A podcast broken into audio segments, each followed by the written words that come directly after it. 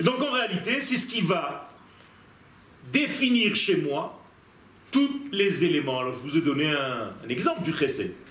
Et donc chaque fois j'avance, chaque instant, Rega, avec la possibilité d'être dans le ratson et dans le ga'agua. C'est-à-dire si tu ne languis pas quelque chose, tu ne peux pas avancer vers cette chose-là. Si tu ne veux pas cette chose, seulement pour calmer tout ça, il faut que tu sois dans l'humilité.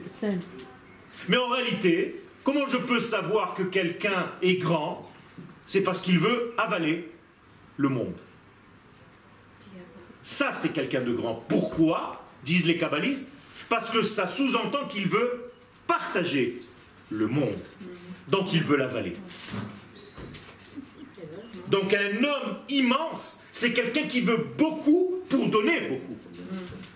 Autrement dit, quand je veux devenir un Talmid Raham, c'est pas pour qu'on m'appelle Rav, c'est pour que je puisse en réalité partager cette grandeur infinie, parce qu'au moment où je la donne, elle est en train de me traverser.